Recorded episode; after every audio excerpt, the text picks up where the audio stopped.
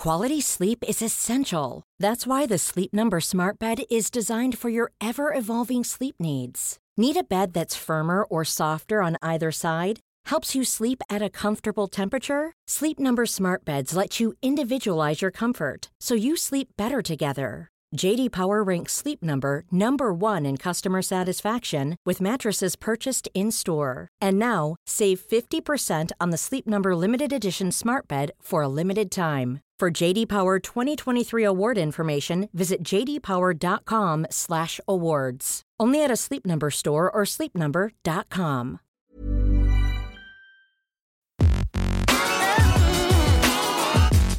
Salut qui? Le podcast de Frandroid. Des news, des débats, de la tech.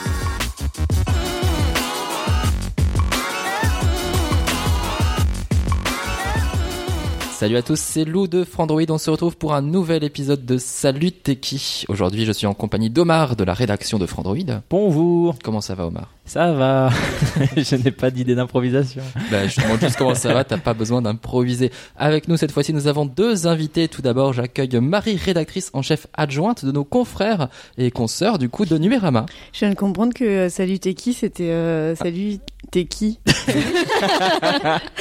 C'est un pur nom, hein, bravo. bravo. On remercie Pod du coup qui a eu l'idée. Eh ben, Euh, je crois que c'est lui aussi qui a proposé Club Internet d'ailleurs, Oui, le ah, podcast de Numérama. Pierre-Olivier. Dibman, si tu nous entends, j'ai embrassé mon micro. Comme s'il était mort.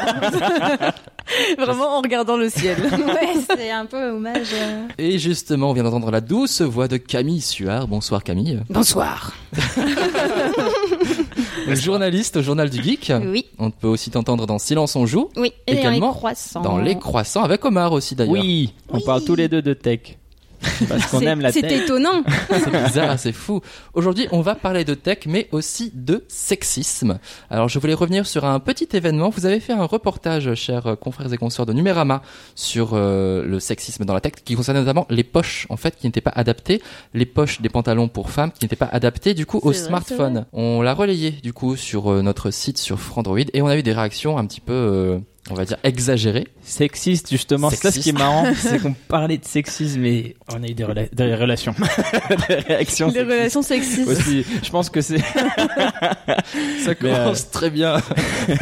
Je vais peut-être juste euh, enfin, laisser quelqu'un rappeler euh, le. Enfin, Bah, numéro- Marie, Bon, c'était un peu notre notre cheval de Troie pour parler de, de féminisme, mais euh, mais à la base l'idée c'était euh, c'était juste c'est parti de moi qui m'achète des jeans euh, et qui ne peut jamais mettre mon iPhone dans ma poche, et donc on a demandé autour de nous, on s'est rendu compte que toutes les meufs euh, avaient euh, ne pouvaient pas porter leur téléphone dans leur poche, alors que euh, que Julien donc Julien Cadeau, euh, red chef de Numérama, euh, tout comme Lou d'ailleurs ou comme euh, les autres pouvaient mettre à peu près l'entièreté de leur garde-robe dans leur euh, Plusieurs gamepads, j'ai vu. Plusieurs gamepads. Alors non mais Lou, vous avez pas vu ses clés. Hein.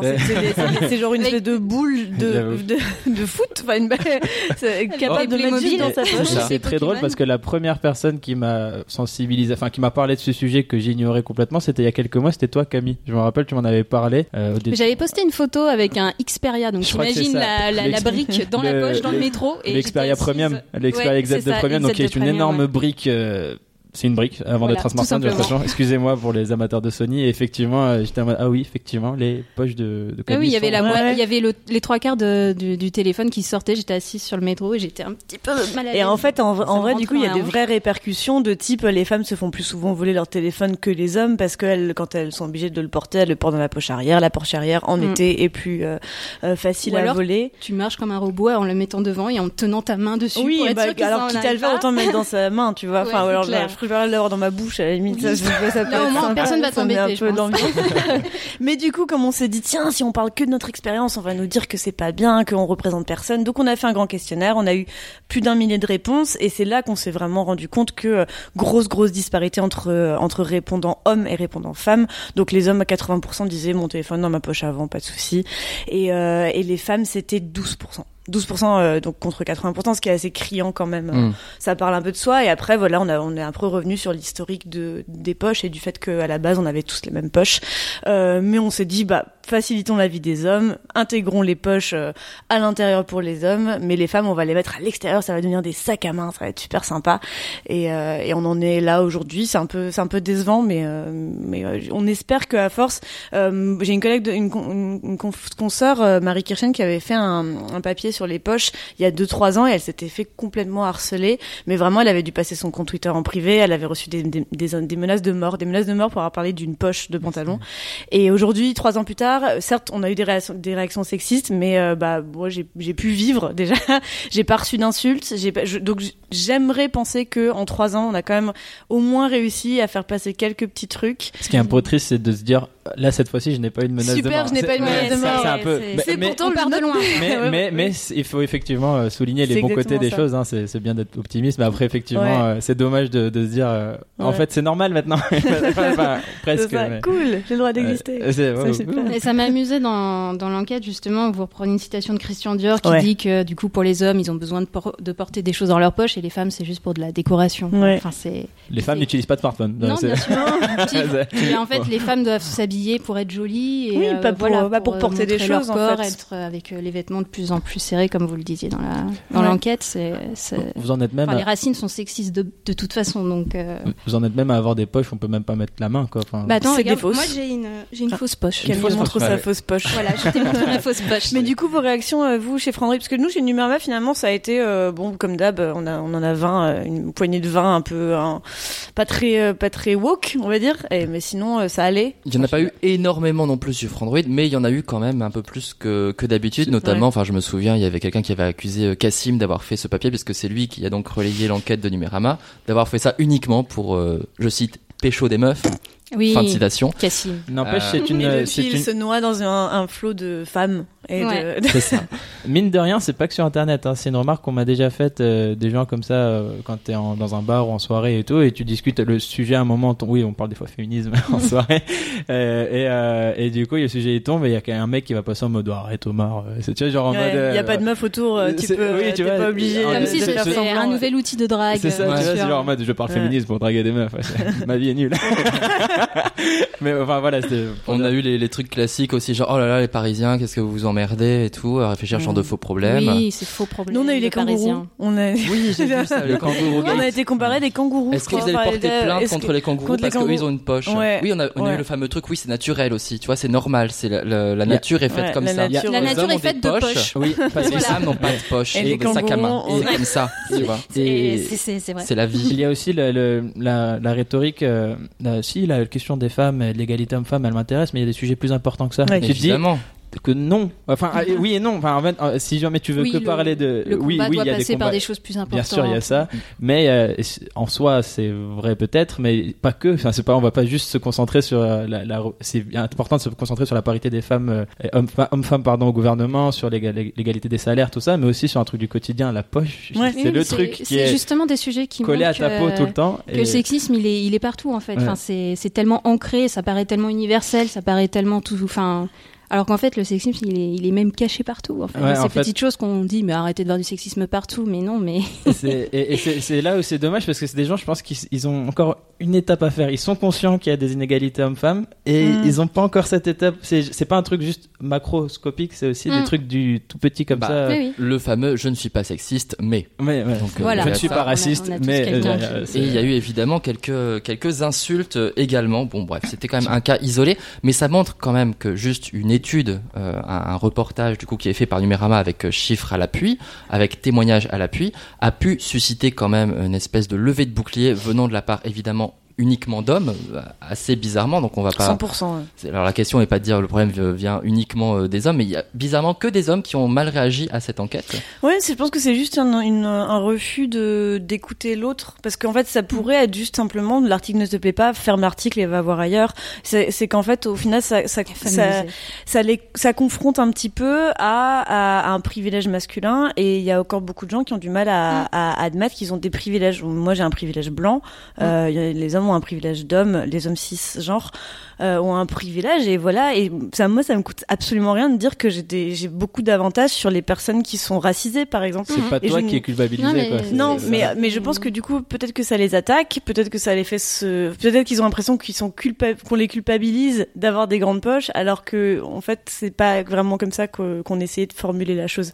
Mais euh, c'est le même, c'est le- les mêmes mécanismes qu'on a à chaque fois qu'on dénonce une, Mm. une discrimination dans auprès des minorités. On va peut-être évoquer du coup euh, une autre affaire de sexisme qui a eu lieu il y a peu de temps au CES qui concerne un sextoy qui s'appelle Oser. Mm. Est-ce que l'une de vous veut revenir un petit peu sur l'événement justement? Vas-y Camille. Euh, oui, donc c'est euh, la marque, si je ne dis pas de Laura Di Carlo. C'est Laura Di Cario. Tu, tu l'as vu en Mais fait toi, t'étais Moi, là-bas. moi j'étais là-bas au T'as pas pu le voir Il était pas au stand Non, si j'ai pas pu le voir, mais j'ai discuté avec les créatrices euh, du, Ouais. du, du sextoy justement. bah, tu peux Bah, du coup, les- Oui, du coup, en fait, euh, elles ont été récompensées au CES, enfin quelques jours avant euh, l'ouverture du salon de Las Vegas, et en fait, euh, elles ont eu le prix, du coup, dans, dans le côté robotique, Mhm.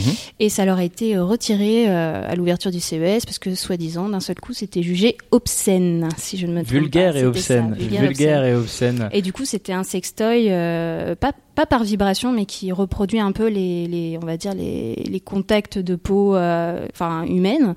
Et euh, il était, tu pouvais le commander à distance ou il était En fait, complètement. ouais, en fait, tu il, tra- il travaillait tout seul tu en fait. Tu, l'allumes et tu rien, attends voilà. juste de recevoir des Camille lève les orgasmes. mains. ouais.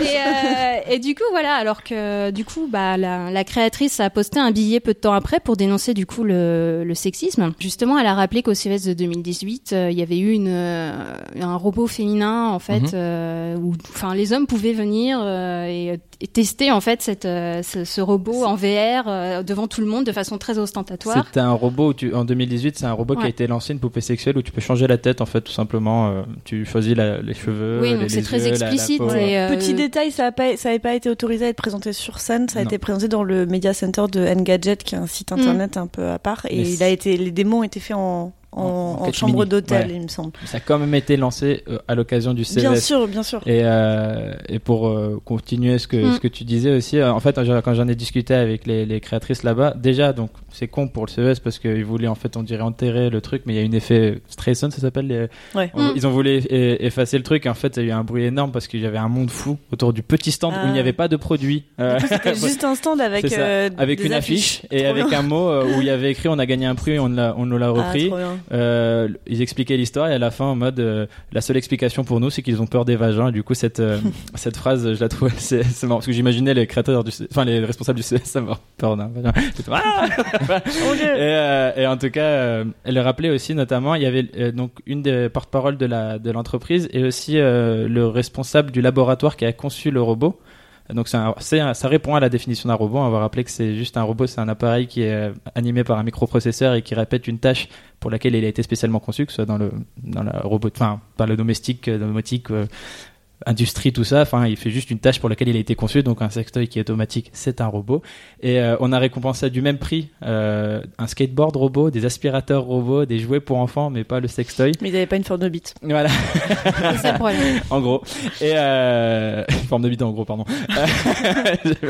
Non, mais je dis ça parce qu'il y a quelques années, j'avais, du coup, on avait regardé un peu, et il y a quelques années, un autre sextoy avait eu le droit d'être montré au CES, mais il avait moins une forme phallique. Donc on s'est demandé si c'était pas un, Une peur d'être remplacé. Ouais, voilà. Peut-être une peur Ça- du grand remplaçant. ça- Un autre commentaire qu'on a lu Exactement, exactement. Il y avait des, il y avait des, il y avait des commentaires sur euh, sur Frandroid qui disaient quoi. mais pourquoi les femmes ont besoin de ça Enfin, Alors, attends, je tiens Non, mais à la masturbation ne peut être que masculine, Ouais. on croirait. Oui. Hein, tu vois, c'est- ils découvrent que les, les femmes ont un corps et ont même un organe dédié au plaisir. Donc, euh, Je tiens à préciser quand même terrible. que la, la, la grande majorité des commentaires Android, quand même, je leur, euh, je leur, je, vous- je vous remercie, chère communauté, parce qu'il y a quand même eu vrai. beaucoup de commentaires plutôt Mm. euh, ouverts, plutôt Ouais.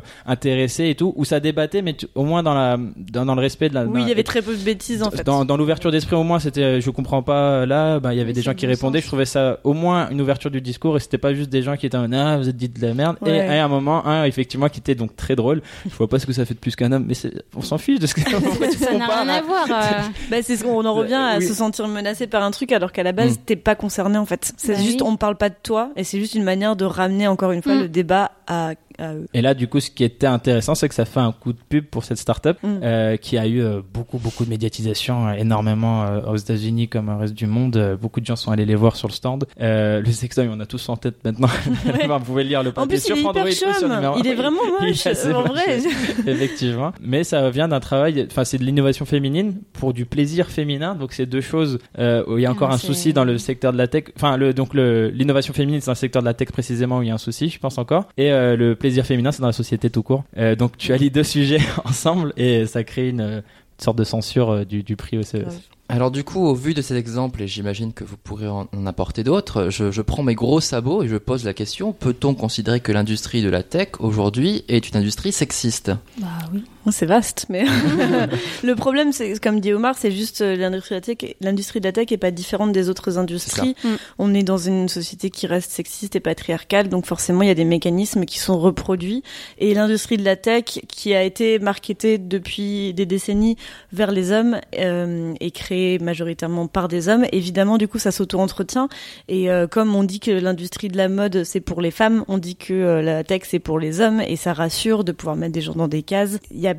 C'est pas quelque chose de, vraiment particulier ou de surprenant. C'est juste, euh, c'est pas une industrie qui est hum, remplie de d'alpha males qui qui qui sont là pour pécho et qui et, du coup c'est un c'est un sexisme assez difficile à percer parce que c'est beaucoup d'hommes qui se sentent eux-mêmes déjà discriminés dans la société. Donc ils pensent, donc c'est pour ça que ça leur fait un peu du mal de se dire merde, je suis un homme blanc parce qu'ils se disent mais moi j'ai pas tous les privilèges d'un homme blanc parce que je suis pas, euh, je suis pas un gros beau gosse qui séduit tout le monde, je fais pas du sport, je fais pas. Le complexe du geek en quelque C'est un peu le sorte complexe du geek, alors que euh, nous, le- alors que le féminisme euh, a vocation à émanciper surtout c'est les personnes qui rentrent pas dans ces cases-là. Donc, on aimerait bien que tout le monde comprenne qu'on marche dans la même direction.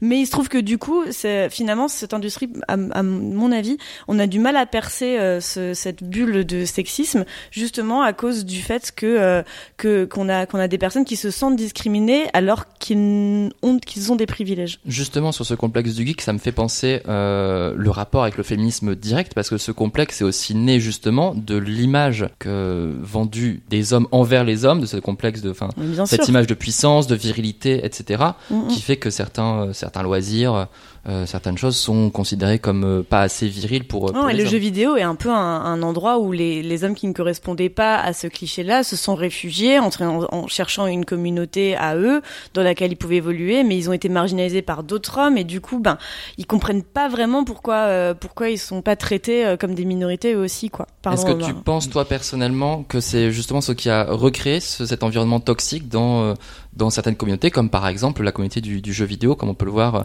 euh, avec League les of comportements en ligne Est-ce que, est-ce que vous pensez que du coup, c'est ce, ce, ce rejet d'une, d'une, d'une première communauté d'hommes, en fait, qui a recréé une nouvelle Je pense que c'est juste une communauté qui, qui se dit, euh, franchement, on est, on, on est, nous aussi, on est discriminés. euh, pourquoi est-ce que les femmes sont pas vraiment, euh, les, en fait, ils se disent, les femmes ont des privilèges et, euh, et euh, comme toutes les, comme toutes les minorités, chacun a ses privilèges et chacun a ses, a, a ses discriminations. Et du coup, euh, ils, ils se disent, bon, euh, bon, euh, pourquoi est-ce qu'on ferait avancer, pourquoi est-ce qu'on se battrait pour l'avancée des femmes alors que nous aussi, on n'a pas forcément euh, que des choses qui nous sont dues. Oui, il y a de ça, clairement, mais il y a aussi au fait que ce sont des questions qui ne les concernent pas directement. Genre, oui. euh, tout ce qui est femtech, euh, tout ce qui est, euh, tout ce qui, qui a trait au, à la santé, au plaisir, ou, euh, enfin, n'importe quoi qui, qui, qui concerne avant tout les femmes. Enfin, pourquoi ils, pourquoi, comme ça ne les concernait pas, pourquoi ils se, Ça n'aurait pas l'effort de, toute façon, on le voit, les sociétés qui sont dirigées par des femmes, elles ont du mal à lever des fonds par rapport à celles dirigées par des Mhm. hommes alors que de toute façon déjà elles sont moins nombreuses. Enfin, il y a plein de, choses qui entravent le, chemin vers euh, vers une parité ou vers euh, une, implication euh, des femmes plus importante. Surtout que souvent ce sont des tabous, comme on l'a vu, qui sont totalement, enfin des, sujets qui sont totalement tabous encore en plus. Donc J'ai l'impression aussi que dans ces communautés tech ou jeux vidéo, le sexisme il se manifeste souvent par réaction. Et du coup, il, est, c'est pour ça qu'on a des fois cette image de, de virulence du sexisme dans ces milieux-là particulièrement, c'est qu'il y a un sujet, par exemple une, une bande-annonce d'un jeu vidéo vidéo où il y a une femme qui fait la guerre, et on va te sortir des arguments, les femmes n'ont pas fait la guerre, alors que, enfin, il suffit de, de regarder un peu l'histoire et de voir qu'elles ont été invisibilisées. Enfin voilà. voilà. Mhm. Euh, c'est malheureusement pas le débat, mais euh, euh, et on va te sortir des arguments en mode c'est concret ce que je te sors comme Mm. argument. T'as vu, moi je suis logique et rationnel, et en fait non. Quand tu regardes le mécanisme de défense qui est en train de s'impliquer, c'est juste non, non, non. Euh, Laisse-moi C'est les. un refus. c'est C'est un ça, refus c'est de se remettre en question. Et- C'est un refus c'est un de. refus de perdre sa place, comme disait. Oui, ils ont. C'est on- une on peur de, là, de ouais. perdre du pouvoir et, euh, une place, euh, du coup. Mais c'est important ce que tu dis sur la rationalité parce que c'est un vrai, vrai, vrai tropisme de, ou trope de, euh, de, de la, la réflexion et le débat de ce point de vue-là. Euh, c'est vraiment des, des personnes qui vont, qui vont penser qu'ils ont la, la raison et la logique derrière eux et que par A plus B, tu peux prouver que euh, c'est logique que les femmes soient discriminées parfois, c'est logique que les femmes soient pas comme les hommes, C'est naturel, c'est la vie. Voilà. Euh, et qu'importe que tu leur dises, mais en fait, dans ton jeu vidéo, il y a des hommes qui ont des bras robots, mais il n'y a pas de femmes. Je comprends pas. Qu'est-ce qui, qu'est-ce qui est censé être réaliste Bah, je pense aux jeux vidéo, la Battlefield, je crois que c'était Ouais, là où il y c'était avait une femme avec un bras oui. robot. Non, gêne- un homme avec un bras. Oui, c'est ça. et- mais ce qui gênait pas, c'est que ce qui gênait, c'était Oui, pas la femme avec le bras robot, c'était C'était la femme. tu vois, Mm. c'était pas, ah, elle a un bras robot.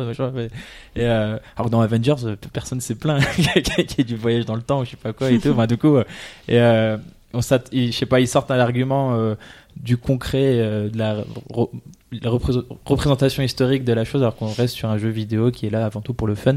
Et euh, effectivement, ouais, c'est quelque part perdre sa place, je pense, qui inquiète euh, certaines certaines personnes. Et ça touche de toute façon, on le voit, plusieurs minorités. On voit aussi des réactions, par exemple, quand certains jeux vidéo, vous en parlez notamment sur Numérama, euh, je pense J'ai à Kingdom Come Deliverance, euh, où il y avait effectivement euh, des, euh, des personnages noirs dans le Moyen-Âge. Il y a plein de gens qui s'étaient braqués en disant Oui, euh, mon Dieu, les noirs n'existaient pas au Moyen-Âge. C'est une invention du 18e Évidemment. siècle. J'avais vu des commentaires à peu près euh, identiques sur les, sur, les, sur les femmes. Je trouvais ça assez. très- Là, assez plus drôle, récemment, en on a eu Assassin's Creed Odyssey qui a, Oui. qui a été un peu critiqué parce que le deuxième, le deuxième DLC euh, oblige une romance hétérosexuelle. Donc, si vous choisissez le personnage féminin, euh, elle, elle finit avec un mec. Spoiler.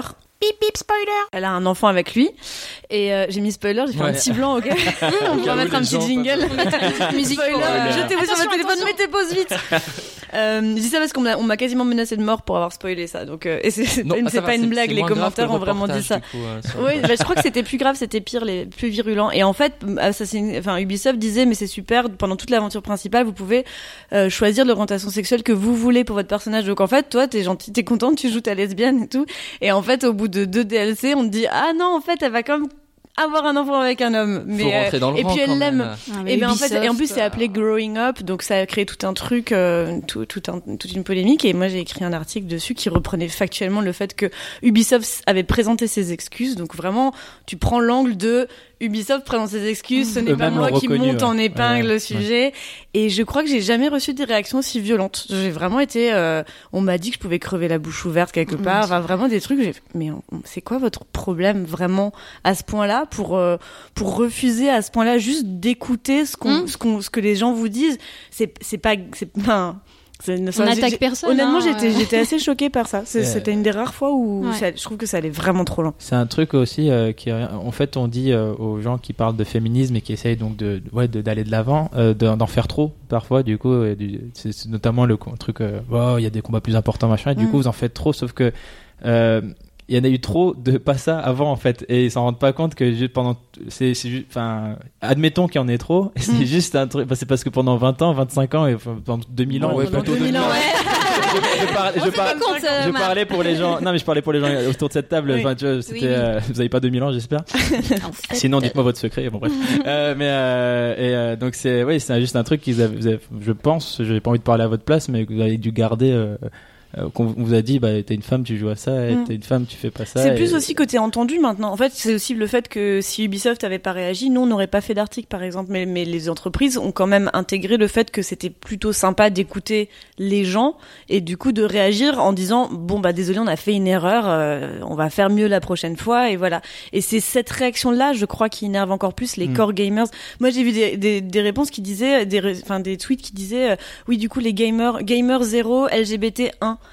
comme si tu pouvais pas être LGBT et gamer déjà. Ouais, enfin, ouais. en fait, comme si les, les, Ça les, les divise. communautés se scindaient, comme si en fait pour eux, un joueur c'était un homme hétérosexuel blanc et c'est tout, et, et personne d'autre n'a le droit de jouer ou personne d'autre n'a le droit de revendiquer des choses. Après, je- moi je vais pas expliquer les mécanismes que c'est de de pas avoir de représentation lesbienne en grandissant, mais honnêtement, enfin, je comprends tout à fait les réactions de de de, de se dire bah en fait j'ai enfin pu me projeter dans un personnage euh, parce qu'on m'a dit que j'avais le droit de le faire, pas parce que je veux me projeter dans parce que je veux que toutes les femmes soient lesbiennes dans la dans le monde et pourquoi pas finalement. Mais, en fait, en fait, j'ai changé d'avis si. Mais, euh, mais mais à ce moment-là, on m'a dit tu peux le faire et après on me dit non finalement et en fait ça, ça rappelle énormément de de de clichés de la pop culture. Il y a Mm. pas il y a dans toutes les séries, dans tous les films, on a des femmes lesbiennes qui finissent par coucher avec des hommes parce que bon finalement elles sont pas vraiment ça va quoi, ça, Elles, atta- elles attendaient juste la- on- que l'homme ça arrive. fait tu partie d'une minorité qui est la moins moins écoutée et représentée et prise au sérieux et, euh, et voilà et je pense que et rien que le fait de voir que les réactions étaient tellement violentes juste parce qu'une femme m'a osé dire Hum, en fait j'avais pas trop envie que mon personnage couche avec un homme Ouais. Ben, ça ça montre encore une fois quelque chose Il y a la fameuse réponse aussi euh, très souvent, j'y ai pensé plusieurs fois, une chose qu'on entend très souvent sur les réseaux sociaux en réaction à ces, euh, à ces articles justement, c'est on s'en fout. Ah, Euh, le je fameux juste- Oui, Eh ben, un ferme l'article. c'est pas grave en fait Déjà, si vous vous en foutez, ne ne dites pas, déjà ne dites pas on, parce que on, ça veut dire quoi? C'est une généralisation, et ben vous n'êtes représentant que de vous-même en fait. Donc à la rigueur, vous dites je m'en fous. Et si vous vous en foutez vraiment, ne réagissez pas, parce que si vous réagissez, ça veut dire que ça vous a touché, que ça Mm. vous a probablement dérangé, qui- Voilà, c'est ça. et donc euh, que vous êtes plutôt contre en fait au final. Si vraiment vous en foutez, ben en fait vous le lisez pas et vous passez à autre chose. Juste c'est. Non, mais c'est- sens que c'est ton ce combat, le de OCF. toujours à ramener à soi. quoi. C'est juste qu'il se passe pas un jour sans Ils ont toujours eu trois. la- toujours euh, cette habitude d'avoir euh, enfin le feu des projecteurs sur eux ou qu'on parle d'eux tout ça Il du faut coup que faut tous les articles les vers- concernent Ouais. directement. Eh Ben c'est pas le cas en fait, donc euh, voilà. Euh, on va revenir vite fait. Du coup, on va recentrer un petit peu le débat. On est parti très très loin, Euh, mais c'est très intéressant. C'est pas la question. Euh, je voulais vous poser la question est-ce que euh, le milieu du, du journalisme, pardon, le journalisme tech, est-il lui aussi sexiste par contamination en quelque sorte Est-ce que c'est difficile quand on est une femme de s'intégrer dans ce milieu-là? Il y a différents niveaux de sexisme. Il y a, y a, il y a pas forcément toutes les journalistes qui ont subi des violences ou du harcèlement ou des choses Oui. comme ça. C'est plus euh, simplement, déjà en termes de nombre, il y a moins de journalistes femmes Mm. qui écrivent sur la tech aujourd'hui. Pourtant, ça commence à bouger. Nous, on s'est un peu réunis. euh, je connais un, un bon groupe de journalistes femmes qui euh, qui, qui échangent des, des, des tips, qui se donnent des conseils, qui se, on se regroupe dans une conversation, on discute, on dit ah bah tiens, on va à tel festival, on va se retrouver, on va on va parler un peu. Euh, quand il y a un il y a souvent des échanges d'histoires, genre euh, voilà quel grand patron de la tech vous avez interviewé euh, et qui vous a mis une main au cul et qui vous a qui vous a appelé mademoiselle et qui vous a qui vous a appelé aujourd'hui, ça. Ah, il y a pas mal de témoignages de, en tout, on va pas jusqu'à la main au cul, mais souvent, alors ce qui arrive extrêmement souvent, c'est d'être prise pour l'assistante d'un journaliste, d'être prise pour pas au sérieux évidemment, de d'être tutoyée immédiatement et euh, de dire ah vous, vous êtes jeune quand ou ah ou une jolie fille comme vous ou euh, que des choses comme ça. C'est c'est que des choses, euh, c'est c'est des choses qui sont semblent un peu banales, j'imagine pour les personnes qui ont du mal à, qui ont jamais été interviewées par des femmes. Voire gentil presque. Du Je coup. pense que pour eux c'est gentil, ouais, c'est une manière de se mettre à l'aise, de de- d'être charmant en fait. Il y a toujours derrière la notion de gentleman, il y a toujours l'impression de de ouais, il y a- toujours une impression positive pour eux, je pense. C'est comme euh, comme enfin, j'allais dire tenir la porte, mais c'est un autre débat. Il y, a, il y a différentes manières de tenir la porte et je ferai un tuto YouTube là-dessus. Il y a, il y a la manière oppressive. Une chaîne YouTube, je pense. Ouais, grave. Non, mais euh, mais donc. Euh, euh, je pense que ça va mieux. Je pense qu'il y a de plus en plus de femmes qui prennent euh, qui prennent des initiatives, qui euh, se battent contre ce syndrome de l'impostrice, euh, qui se mettent en avant, qui osent y aller, qui osent reprendre les hommes qui les leur disent des choses qui, qui sont déplacées dans des interviews et ça va de mieux en mieux. À, l'inverse, euh, vu d'un regard de femme, justement, ce milieu, est-ce que c'est pas aussi difficile euh, d'y entrer parce que parce que ça fait peur aussi quelque part de se dire voilà, je retrouve dans une rédaction avec quasiment euh, que des hommes? Est-ce que c'est pas intimidant finalement? C'est euh, pour pour moi euh, le pro- le problème principal, c'est le syndrome de l'impostrice et le, la, que- la question de légitimité. Une Mm. femme une femme je- j'ai pas envie de généraliser. La majorité des femmes euh, ont, un, syn- ont, ont- ont peur de pas être légitimes quand elles parlent d'un sujet. Et notamment la tech, parce que la tech est repré- euh, il y a une grande représentation euh, de- des hommes dans la dans la tech, et du coup, quand t'es une femme, t'as l'impression de devoir prouver beaucoup plus de choses. T'as l'impression qu'on va te parler euh, euh, moins, enfin, en simplifiant les choses. Ou, par exemple, la Cassim, enfin, qui, qui a organisé ce podcast, il, Mhm. il m'a dit, est-ce que tu veux venir parler de sexisme? Et j'ai dit oui. Et puis, il m'a posé une question. Il m'a dit, est-ce que tu veux parler de télévision après? Et j'ai dit, mais tu m'as vu, j'en ai rien à foutre de télé. Et il m'a dit, ouais, mais je voulais pas assumer, je voulais pas penser que parce que euh, c'est parce que t'es une meuf, euh, t'es pas une hardcore de des télévisions. Et j'ai trouvé ça super bien, alors que en vrai, j'étais vexée parce que je me suis dit, tu me connais vraiment pas, j'en ai vraiment rien à faire des télés. Mais je me suis dit, trop sympa. Et en vrai, j'étais surprise qu'on on m'a jamais fait ça.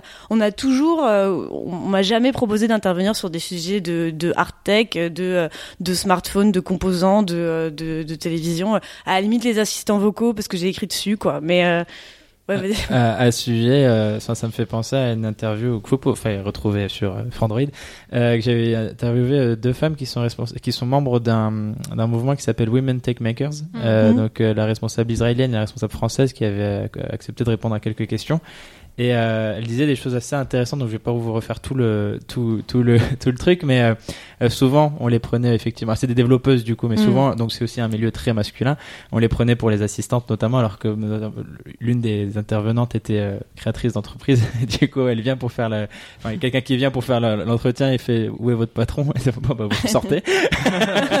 c'est c'est mort. C'est mort, il y a pas moyen. Sachez away. et, euh, et, des, et, des, euh, et en fait, elle me parlait notamment de euh, les, femmes, ont- ont- de leur expérience personnelle. En tout cas, les femmes disaient souvent euh, ce qu'elles savaient faire et ne prétendaient pas dans leur CV dire euh, ouais ça je maîtrise alors qu'un homme a plus tendance je j'appelle à tous ceux qui ont déjà passé un- un, entretien J'ai un d'embauche bon exemple pour ça. Il y, a, il y a récemment un poste de data journaliste qui s'est libéré à Paris, un truc, et euh, on a du coup ce groupe de meufs et tech, et je sais qu'il y a des excellentes femmes dans ce truc qui sont ardos codeuses et tout, et qui ont dit euh, non mais euh, dans la troisième ligne là, ils parlent d'un- d'une notion de code que je maîtrise pas trop, donc euh, j'ai pas trop envie de postuler. semblant Et à côté, j'avais trois potes journalistes mecs au chômage qui ont direct postulé. Mais Ouais. alors, et je- ils ne savent pas coder, Ouais, juste. Mais ils se sont dit, euh, pourquoi Ouais. pas, on le tente. Alors je sais pas, je pense qu'on peut trouver un bon juste milieu. oui il y a un juste milieu de- à trouver ne pas se surestimer, ne pas se sous-estimer. Un truc genre tu postules si euh, et puis tu le tentes. J'aimerais bien euh, empowerer euh, les femmes à le faire et à, à, à y aller au bluff un peu plus. Et j'aimerais quand même bien que les hommes arrêtent de se survendre en Bon. permanence, de dire oui à tout, à dire tout le temps oui. Et bah on t'invite à parler d'un truc. Oui oui bah oui je peux oui. C'est moi aussi je sais googler en fait. Hein. Enfin, est-ce que les hommes pensent que les femmes ne savent pas googler un sujet avant d'aller venir mais parler d'un truc? J'aurais pu googler les télévisions, j'aurais pu lire des trucs pendant trois heures et j'aurais pu le faire ce podcast. C'est comme ça me- que je les prépare moi. mais en vrai, pff, flemme, flemme et puis euh, mais juste, mais je me force à le faire parfois. Je me force à dire oui à des choses que je maîtrise moyen. Parce que je sais que il y a pour un refus de femme, il y a dix hommes qui vont dire oui et Mm. que et qu'à un moment il faut, on peut pas juste donner des leçons, il faut aussi se, se, se motiver à Au changer les choses. Au passage, dans l'article, quand j'ai interviewé les deux développeuses, donc c'était Britt Barak et Marion Ayoun, euh, un commentaire de très bonne qualité me disait du coup euh, euh, mignonne, euh, Ah. la Britt. Je prends un truc comme ça en plus, genre la prénom. Ah ouais. Ah ouais. C'est Donc- très lorrain aussi. Enfin, je Ah. viens de, je viens d'Alsace-Lorraine. C'est trop. J'ai fait deux ans Oui, la Christine. la Moselle. Pardon. En tout Si cas, tu nous entends, la Moselle. Est-ce que la Moselle est sexiste Sur la difficulté des femmes dans, dans le milieu de la tech, je peux évidemment vous recommander le podcast Club Internet qui a notamment reçu Christelle Lecoq qui euh, a développé un sextoy connecté et qui du coup on parlera dans ce podcast de nos amis de Numérama. Euh, je voulais quand même revenir sur un point extrêmement important, c'est que historiquement euh, la tech et notamment l'informatique c'était un milieu féminin en fait à la base. C'était même considéré comme un- le, code en lui-même était considéré comme un métier féminin. Est-ce que, est-ce que vous voulez revenir sur cette question, expliquer un petit peu le pourquoi du comment Euh, le niveau euh, niveau code euh, à la base, oui, on c'était considéré comme quelque chose d'assez euh, d'assez féminin parce que chiant, parce que répétitif, parce que euh, oh, petite tâche de petites mains quoi. Faut taper à la machine. Faut quoi. taper à la machine, c'était des calculatrices, donc comme on dit dans une vidéo. Euh, et ces calculatrices, ces femmes calculatrices, euh, du coup, avaient ces actions répétitives. Et puis dans les années 80, avec ordinateur portable, euh, d'IBM, avec l'avènement de euh, d'une certaine culture euh, beaucoup plus euh, euh, portée vers l'informatique, en mode bah en fait c'est le futur. Les hommes se sont dit ah c'est le futur, bah on va venir. Et, bien on arrive. Et en fait voilà et donc les écoles euh, d'informatique ont été un peu euh, envahies, enfin pas envahies, ils ont, elles ont été euh, enfin prises prises pas les prises d'assaut. Trouvons un mot pire. Elles ont été détruites par, Par l'homme. une armée de pénis. C'est enregistré. Non, mais... N'extrayez pas cette, cette, cette phrase. Je vais mettre au tout début de. Non, mais du coup, en fait, ce qu'on voit dans les graphiques qui est, vraiment intéressant, c'est qu'en fait, la proportion de femmes n'a jamais euh, baissé, mais elle n'a jamais augmenté. En fait, c'est le nombre d'hommes, a, euh, le nombre de femmes, n'a- pardon, n'a jamais augmenté, euh, mais le nombre d'hommes a tellement augmenté que la proportion de femmes a baissé au fur et à mesure, jusqu'au point où on a oublié que les écoles euh, étaient paritaires dans les années 70, les écoles d'informatique dans les années 70-80 étaient paritaires, euh, et que ça a changé. Et du coup, maintenant, ça semble naturel de dire, mais les femmes, ça les intéresse pas. Et, du dis mais du coup comment ça les intéressait il y, a, il y a 40 ans mais maintenant ensuite non on a vu des sacs à main on s'est dit ah Non, mais c'est naturel, ça les intéresse pas. voilà c'est ça C'est comme les C'est un truc c'est pas d'homme dans leur gène c'est pas dans leur gène de, de femmes donc voilà non mais du coup ça on le montre on le montre pas mal dans la dans la vidéo que Louise a, a faite sur euh, sur la disparition des femmes dans la tech Très bonne vidéo. Ouais, très très bien. Mais tout ça, ça a quand même des conséquences tangibles. Est-ce qu'il y a une chance pour que ça puisse changer? On est un peu dans un cercle vicieux, hein, c'est-à-dire qu'on n'a qu'une seule vision, c'est celle euh, bah, qu'on a répétée de l'homme, euh, allez, blanc, euh, cisgenre, hétéro. et du coup, euh, enfin voilà, c'est un cercle vicieux et du coup, on n'a pas de choix de forcer un peu les choses pour que ça avance un peu plus vite.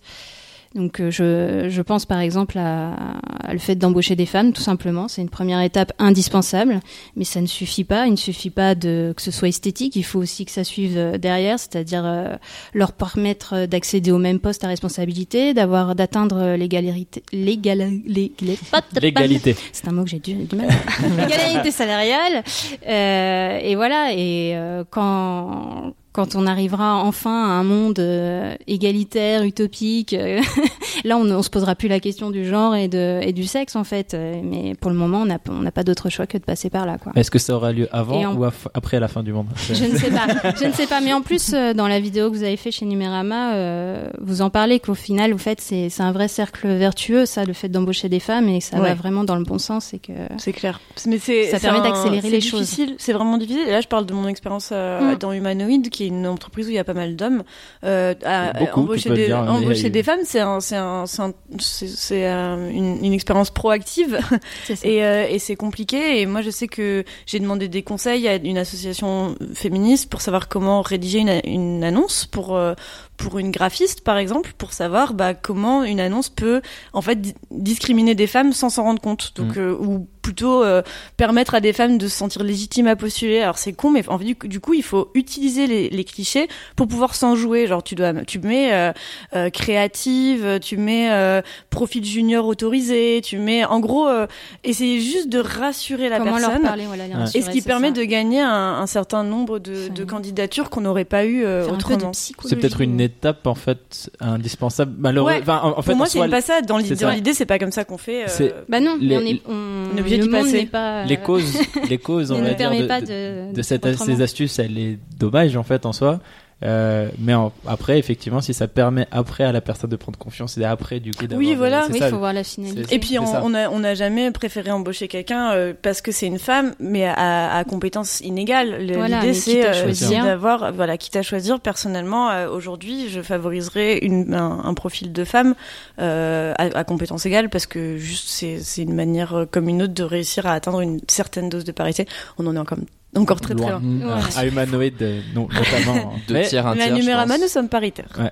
prendre, prendre, oh, non. Prendre- Mauvais exemple. euh, Je voulais coup, juste dire un ce truc qui sur n'est pas les- volontaire non plus. d'ailleurs, Non, ce qui n'est pas volontaire. hein, je, Bah, oui, j'espère. non, non, bah, juste pour euh, quand même euh, prêcher ma paroisse. Euh, on a eu une longue période de recherche de journalistes, euh, mais pas junior justement. Pendant un moment, euh, Manu ne voulait, euh, donc rédac chef Manu voulait quelqu'un qui soit déjà formé et tout. Et effectivement, en fait, bah, ça limitait le choix énormément parce Ouais. que comme on le dit, euh, le journaliste tech, euh, de base, il y a quasiment peu de femmes et du coup, on a eu une femme qui candidataient pour 50 gars, euh, Mm. franchement, un Mm. truc comme ça. Et euh, ben, on ne veut pas non plus sélectionner pour juste, Juste quelqu'un pour- parce que c'est une femme, ce serait même peut-être plus insultant quelque part. Ouais. Euh, ça, euh, ah bah t'es pas doué, mais on te prend quand même, ce sera pas.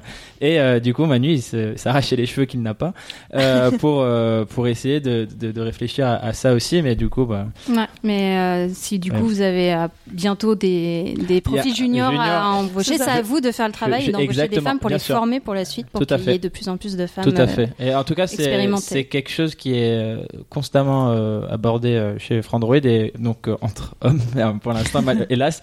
Euh, et ensuite, euh, le truc, c'est de pas virer quelqu'un pour remplacer une femme par une femme. Évidemment, c'est juste de bah, faire grossir les équipes et euh, parce que. Ah bah j'ai pris 2 kilos, ça tombe bien. Mais voilà. qui pense qu'il va être viré parce que que les commentateurs, j'ai eu des, j'ai commentateurs des trucs comme ça en mode on m'a demandé est-ce d'une du coup quand parano. j'ai quand j'ai quand j'interviewe des des, Ah, cette femmes de dans, la tech voler.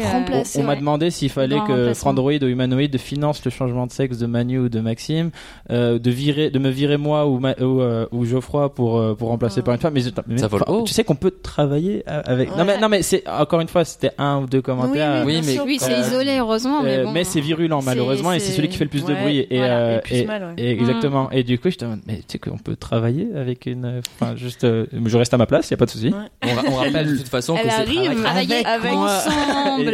C'est- ça ce qui est fou c'est toujours cette idée de remplacement de alors qu'en fait non c'est Bah, Puis on- même de parler de changement de sexe, de tout ça, Ouais, c'est- un c'est- espèce d'amalgame ouais. étrange Ouais, de ouais. tout ce qui est différent, Ouais, c'est- de dérange en fait. il y a tout à faire On rappelle de toute façon que c'est bien évidemment euh, autorisé par la loi de virer quelqu'un pour le remplacer par quelqu'un. bah oui voilà c'est tout à fait permis. oui, C'est vrai, c'est autorisé. obligatoire. C'est comme les commentaires, oui, voilà, c'est du sexisme à l'envers ou ce genre de choses. Enfin, mon Dieu, quoi, le sexisme, c'est pas. Le fameux sexisme à l'envers. Et il se traduit quand même dans certains euh, produits, le, sexisme. Je pense par exemple aux assistants virtuels qui sont évidemment. Des femmes qui viennent servir les hommes, ces grands penseurs, ces aventuriers, ces explorateurs. Ce, ne- ce ne sont quasiment que des femmes. Oui. Bonjour, Siri, Cortana, même comment Google puis-je vous servir Comment puis-je vous servir c'est J'ai oublié une- la petite voix un peu. C'est une euh, grande question effectivement et souvent en plus euh, toujours cette question du prénom aussi qu'on essaie de donner et, et en français c'est la question qui se pose en anglais ils ont pas le souci ils disent it. Euh, Mais ça reste des voix de femmes. Mais oui en- oui et l'assistant mais en français il y a aussi cette question du coup du genre que tu donnes est-ce que tu dis Ouais. Google Assistant elle m'a dit parce que machin? Est-ce que tu Ouais. dis elle mais bah, la langue française. et, euh, et la langue Amazon française, a voilà. demandé à ce que Alexa soit genrée au féminin en France. d'accord ok. Voilà, C'est vraiment un choix. Et il y a volontairement pas de voix masculine pour Alexa. Pour eux, c'est une manière euh, évidemment marketing de d'imposer une voix, euh, une voix marquante et du coup une personnalité. Donc pour eux, c'est c'est c'est vraiment un choix marketing au-delà du féminisme en fait. C'est juste bon bah on va plus s'imposer en ayant une personnalité et se démarquer de Google Assistant ou de Siri qui peuvent avoir les deux. Euh, mais bon bah c'est leur choix. C'est vraiment Ouais, je crois qu'ils ont dit que c'était la voie la plus agréable possible qu'ils aient pu se trouver. Ah mais bien sûr, mais il y aura ça, toujours, quoi, oui, mais- oui, Ouais. il y aura toujours des préférences euh, comme ça. Après, euh, ils pourraient juste au moins donner euh, l'illusion du choix, quoi. Mm, c'est ça. ouais. Ça peut être agréable une voix d'homme euh, Mais je ne vais pas te contredire, mon cher Omar. pas la mienne mais- Euh, J'ai noté aussi l'IA euh, d'Amazon, justement, on parlait d'Amazon il y a quelques secondes, euh, l'IA de recrutement d'Amazon qui était devenue sexiste à force d'observer les, les pratiques de recrutement des RH. Ouais, c'est Euh, trop bien cette histoire. C'est un, on a nourri au lieu de Amazon avait développé un, un algorithme euh, pour trier les CV parce qu'ils recevaient trop de CV en fait. Mhm. Et, euh, et du coup, l'algorithme bah, a pris tous les, les CV des personnes qui ont été embauchées. Et, il, et du coup, il en a déduit, bah, en fait, pour être embauché, il faut être un homme. Et du coup, bah, tous les CV des femmes, euh, l'algorithme les supprimait de la pile. Parce qu'il disait, bah, Amazon a embauché des hommes, donc ça veut dire que les hommes sont plus compétents pour Amazon, donc je vais enlever les femmes. Et, et ça paraît juste mécanique et, enfin, c'est pas bête. Dans l'idée, l'algorithme a fait son Ouais. taf, quoi. Mais ça montre juste comment une que ça- en fait, ça montre juste que les algorithmes sont pas neutres. ouais Non, mais Euh, c'est une preuve aussi, surtout, de, Bah, du fait que le euh, sexisme existe réellement. et qu'il est la mécanique en pratique. fait le sexisme Mais que tout dépend de qui code et comment tu codes et comment tu euh, comment tu tu euh, abats les biais qu'une algorithme pourrait qu'un algorithme pourrait avoir. Là là clairement le taf n'a pas été fait en fait. Ils sont juste euh, ils sont juste dit euh, bah si on veut- évidemment si vous voulez toujours les mêmes profils, vous aurez toujours les mêmes profils. À un moment, il faut juste dire non et c'est comme ça qu'on a des quotas en France. C'est aussi pour ça. Ouais.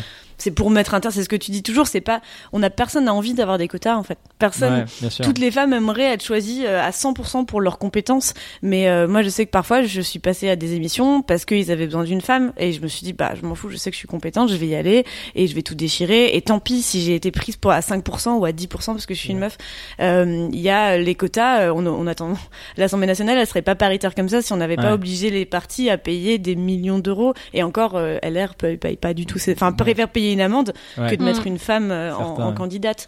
Donc euh, pff, certes, euh, on n'a pas on n'a pas envie. Enfin, personne ne va dire les quotas c'est vraiment c'est génial, mais je pense que on, avec ça, on va pouvoir aller euh, dans le on, bon sens. on en revient à cette euh, première étape qui est Oui. malheureusement motivée par de mauvaises raisons, on va dire, et qui après peut-être enfin débouchera sur des trucs. C'est si jamais le monde va mieux et tout, enfin on pourra se débarrasser de. bah bon, voilà. Avant de passer à la zone blanche, du coup, je voulais simplement votre. euh, Pardon. La zone blanche. J'aime pas le, le nom de notre petite C'est quoi rubrique. Pourquoi ça s'appelle une zone blanche Parce que on parle de tech, mais là justement on parle pas de tech dans la zone blanche, donc du coup Ah. zone blanche on capte pas la tech. C'est ça, zone blanche, Oh, euh, c'est Ouais. les Grande endroits où les régions. Nerd. Ouais. Voilà. Nerd, nerd télécom même. Nerd Ah, c'est télé, té- télé-nerd.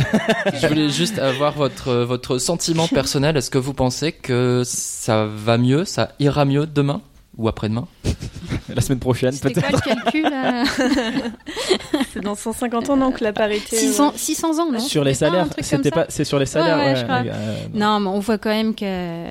En fait, avec Internet, je trouve que c'est un outil euh, qui est à la fois formidable et terrifiant parce que du coup, on, on voit tout en fait. Enfin, il y a tout le monde qui peut s'exprimer, donc on voit les horreurs que, qui, qui ressortent, mais on voit aussi les choses qui avancent et euh, ça amène quand même à des débats et on voit quand même que euh, même s'il y a énormément de boulot à faire.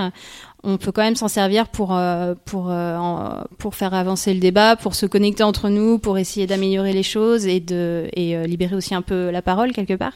Donc je pense que ça avance, mais ça serait bien que ça avance un peu plus vite et c'est pour ça du coup qu'il faut essayer de trouver des astuces en attendant pour faire accélérer les choses dans le bon sens. Et euh, voilà, j'ai de l'espoir, même s'il y a des jours où j'ai juste envie de me mettre la tête sous mon oreiller. Mais euh, bon, je pense que ça va dans le bon sens et qu'il faut garder encore un Ouais. peu de patience. Moi, je le vois un peu comme un, un espèce de pseudo fardeau de bon ben de toute manière, euh, je suis une meuf et il va falloir faire avec, donc autant euh, Mm. au- autant en, en tirer le meilleur. Et je suis extrêmement euh, optimiste sur plein plein de choses qui se sont passées ces cinq dernières années. Euh, je sais que au-delà de de voir le changement, je peux vraiment faire partie du changement en fait. Dans notre position aujourd'hui en tant que média, en tant que femme, en tant que femme de pouvoir dans un média, je sais que je peux avoir un changement en fait. Et c'est juste ça qui me motive et je me dis. euh, après, il y a des combats qui vont, qui sont beaucoup plus durs à mener. Il y a des combats dans le milieu professionnel, mais il y a des combats dans le milieu familial. Il y a des combats pendant les dîners, pendant tu parlais de tes potes entre en Ouais, soirée. Mais c'est le pire en fait, Ouais. parce que tu auras toujours tout, dans l'intimité, dans le couple, dans le. Enfin, c'est des. C'est en fait, c'est il faut choisir euh, son degré de combat et son degré de. J'ai quand même envie d'avoir une belle vie euh, souriante. Donc, euh, Oui, il a- ça. il faut réussir à réussir choisir- de temps voilà. en temps à se Mais- protéger un peu. Et mais je trouve qu'il y a une certaine euh, il y a une manière de parler des sujets, d'être écouté, qui est extrêmement euh, positive. Tu le dis toi-même, les commentaires sous les vidéos de Frandroid, euh, honnêtement, alors je, je vais peut-être me faire bâcher, mais je m'attendais à bien bien pire en fait.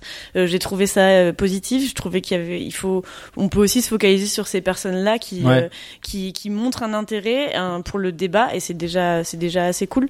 Se dire déjà au moins avec eux, on peut, il y a, on peut en parler. Et Ouais. du coup, et bon, bah, ils seront laissés sur la select ceux qui se, malheureusement. mais- Parleront entre eux. C'est ça. Merci pour ce débat. Nous passons maintenant à la zone blanche. Alors, dans la zone blanche, on va commencer avec du jeu vidéo, puisque Marie va nous parler de Florence. Mais du coup, si je parle de jeux vidéo dans la zone blanche, est-ce que je parle de tech et du coup Non, ça, mais ça compte pas c'est- trop c'est juste un d'avoir t'inquiète. cassé dans, hacké dans j'ai hacké la zone blanche. Mais oui, j'ai testé Florence. C'est un petit jeu hyper euh, hyper chouette qui a été fait par le créateur de Monument Valley, le directeur artistique. Euh, et c'est vraiment juste une expérience narrative, euh, comme tu disais Camille, hors micro. Je prends ton ton idée et je cite une femme car c'est une technique pour mettre en valeur les femmes dans la tech également. c'est une expérience narrative qui dure vraiment pas longtemps, une heure.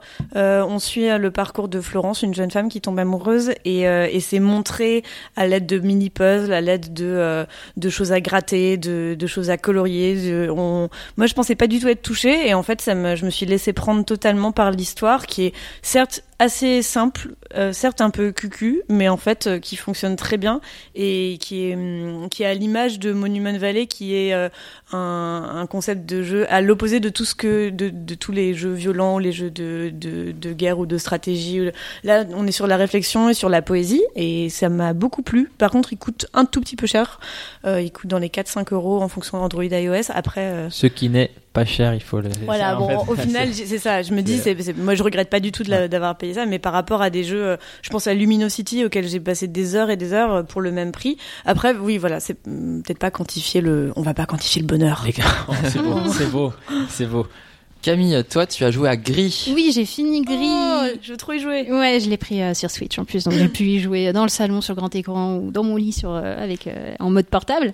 Alors Gris, euh, donc c'est édité par Devolver Digital. Et donc on incarne une, une jeune femme euh, qui qui a apparemment euh, eu une mauvaise expérience et qui euh, tombe dans un monde euh, tout gris. Donc le but du jeu en fait c'est de, de retrouver les couleurs à travers euh, des niveaux. Donc euh, c'est une euh, jeune femme, on apprend au fur et à mesure à avoir de, de nouvelles actions et euh, du coup c'est très beau, c'est très euh, c'est euh, c'est c'est gris, mais euh, du coup c'est tr- c'est quand même très coloré, de plus en plus coloré. On, on voit que le personnage euh, retrouve goût à la vie Mhm. petit à petit et arrive à, à travers plusieurs étapes à, à accepter quelque chose. Je ne spoil pas, mais bon, j'imagine que là on a déjà un petit peu tout découvert. et euh, du coup, par contre, c'est alors moi je faisais ça le soir pour me reposer avant de dormir. C'était parfait. C'était vraiment très beau. Enfin, même la musique. Enfin, c'est quelque Mhm. chose. T'es là, t'es. Oh, c'est Pas trop triste. Oh, c'est beau. J'ai fait mille. avant de dormir. Non, c'est c'est vraiment quelque chose de doux et de de beau en fait. Mm. Il y a pas, euh, c'est pas euh, non plus euh, très. euh, Enfin, On est sur la beauté ce voilà, c'est vraiment Ouais. sur la beauté. C'est sur Switch, sur PC et peut-être même sur euh, les autres plateformes. Je ne sais pas. Très bien.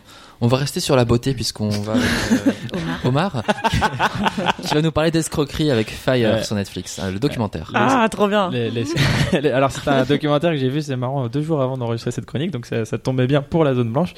Euh, en fait, Fire, le, donc le nom du documentaire c'est Fire avec un Y, le meilleur festival qui n'a jamais eu lieu, euh, réalisé par Chris Smith, j'ai la fiche sous les yeux. C'est sur Netflix et en fait c'est hyper intéressant parce que ça montre comment un, un scam, un- une arnaque est montée sur les réseaux sociaux, mais genre c'est la plus grande arnaque qui ait jamais existé.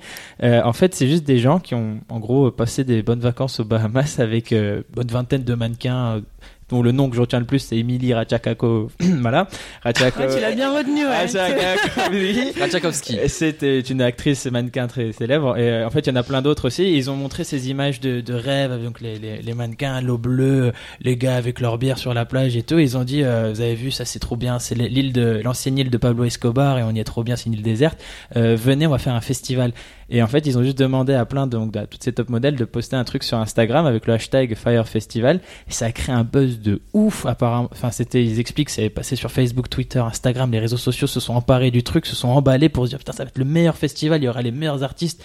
Euh, sauf qu'en fait ben c'était un énorme euh, l'organisation était tellement foireuse, tellement incroyable, le, gars a tellement menti aussi à ses investisseurs, le, le responsable premier responsable de, de, de- j'ai oublié son nom malheureusement mais le premier responsable de de ce pseudo festival a menti sur fait mensonge sur mensonge sur mensonge à ses employés, à ses, son équipe et à ses investisseurs qu'à la fin c'est devenu un fiasco total. Et en fait on, on, on se rend compte à quel point euh, euh, tout peut monter faire monter la sauce sur les réseaux sociaux c'est extrêmement simple et euh, avec enfin extrêmement simple faut quand même dépenser des millions pour Ouais, euh, ouais, il a, pour, il euh, a dépensé il il beaucoup, il a- beaucoup il a- d'argent. bah, c'est un millionnaire déjà de base en fait le gars mais il a monté et après euh, donc euh, ils expliquent euh, qu'il risque énormément d'années de prison et en fait on suit toute l'histoire et comment les gens en fait ont été fascinés par ce type qui leur a m- monté le, le Le bourrichon bourrichon.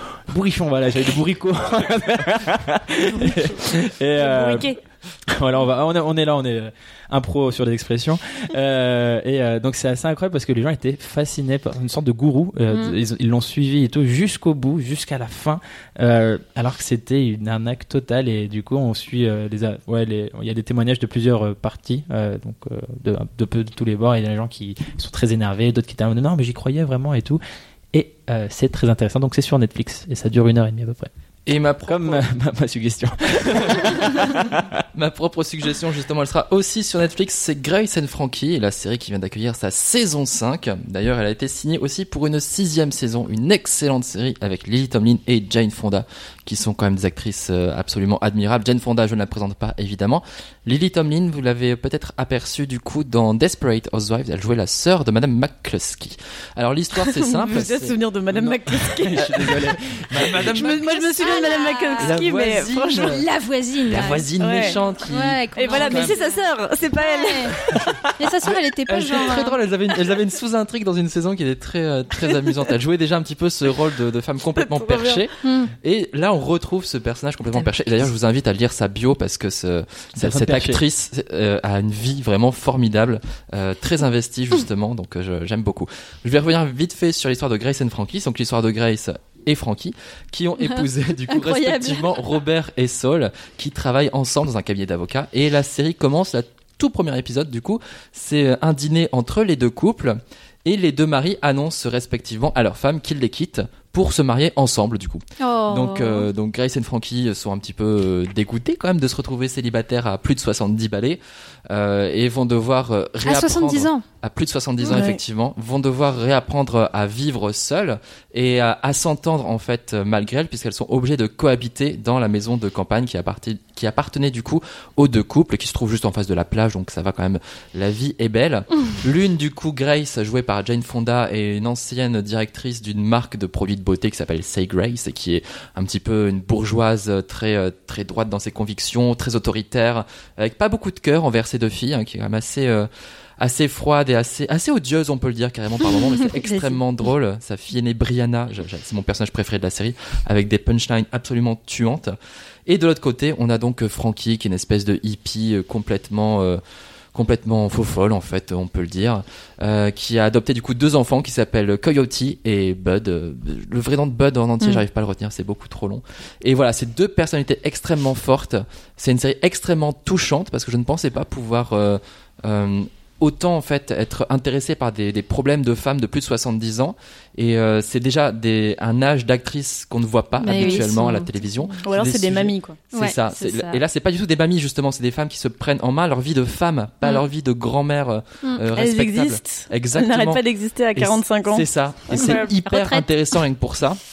Et je pense que du coup, c'est complètement euh, en lien avec avec ce podcast, notamment la saison 5 qui a pour thème le fuck it. Donc, euh, donc Grace et Frankie apprennent à dire fuck it à la société, à leur famille, à leurs enfants, à tous ceux qui veulent qu'elles se rangent en fait. Et en fait, elles ont juste pas envie, elles veulent vi- vivre leur vie telle qu'elles le veulent. Et je pense que c'est un petit peu tout ce qu'on ce qu'on souhaite un petit peu à tout le monde en fait finalement. Mm. Inspirant. Moi, j'ai une anecdote sur, sur Grace et Frankie, parce que tu dis c'est Ouais. compliqué de faire une série avec des femmes comme ça. Netflix a été vraiment euh, dans l'embarras parce qu'ils se sont rendus compte, tu sais, ils ont des vignettes personnalisées Oui. en fonction des séries. Ah oui. Jane Et euh, voilà, et ils Mm. se sont rendus compte que quand il y avait Jane Fonda sur la vignette, les gens cliquaient moins. Et en fait, bah du coup, ça a été hyper mal. Et c'est la première fois que Netflix a été euh, confronté à Hollywood et a dû. euh, C'était vraiment la bataille des algorithmes contre bah, la personnalité de Jane Fonda, en fait. Enfin, Ouais. contre contre un monument d'Hollywood du cinéma, Qu'est-ce que tu fais? Est-ce que tu l'enlèves au risque de vexer cette star internationale Mm. euh, mais de cliquer plus et de, la série sera plus vue?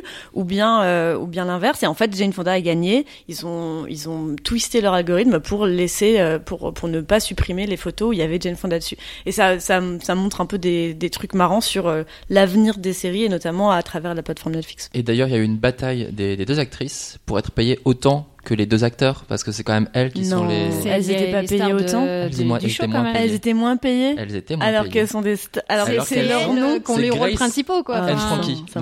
Ouais. Euh, voilà. C'est la même série sur la reine euh, euh, aussi. euh, oui oui oui oui The The Crown The Crown. euh, la reine était payée moins que Ouais. le prince Philippe Voilà. C'est quoi, leur- c'est C'est euh, quand on, c'est les négociations, tu sais. Ouais, on dit toujours ça. Ou l'expérience. Ou c'est la même chose dans tous les métiers. Ouais, hein. ouais, c'est ouais, vraiment, c'est- juste. euh, oui, mais en fait, il a juste mieux négocié. C'est Mm. en vrai. Et ça. Parce qu'il a sûrement plus osé parce que c'était Voilà. un homme et On revient à ce qu'on disait tout à l'heure. Comme Et quoi, vous pouvez relancer le podcast de Voilà, tout est lié, On une boucle comme dans On a Bandersnatch. fini la, la, la, la boucle est bouclée. Merci beaucoup en tout cas pour ce podcast très agréable, en très bonne compagnie. J'étais avec Marie Turcan, rédactrice en chef adjointe de Numérama, Yes. qu'on retrouve sur Twitter, at Turcanmarie, Exact. T-U-R-C-A-N, et Marie comme, comme, Comme Marie, Marie. I-E. Ok. Camille, euh, Camille Suard, Camille underscore Suard sur Il y Twitter. a deux underscores malheureusement. underscores, je sais pas ce qui m'a pris ce underscore. matin-là, mais j'ai voulu. Camille underscore underscore Underscore. Suard, du coup, que l'on pas retrouve. tiré du 8, hein. que l'on retrouve du coup chez le Journal Geek, chez Les Croissants et chez Silence on joue. Yes. Bien sûr, Omar, Omar Belkab, B-E-L-K-A-A-B sur Twitter, sur Frandroid, et moi-même, Alex le serveur, que vous me retrouvez également sur YouTube, en Oui. compagnie d'Omar, Oui, pour des vrai. sur Lego Harry Potter notamment. Un jeu très récent. Un jeu très récent parce qu'Omar et moi sommes à la pointe de la technologie. Et D'ailleurs, nous enregistrons depuis mon Nokia 3310. Merci à tous, à très bientôt pour un nouveau numéro de Salut Teki. Ciao. Bye. Salut t'es qui Le podcast de Frandroid. Des news, des débats, de la tech.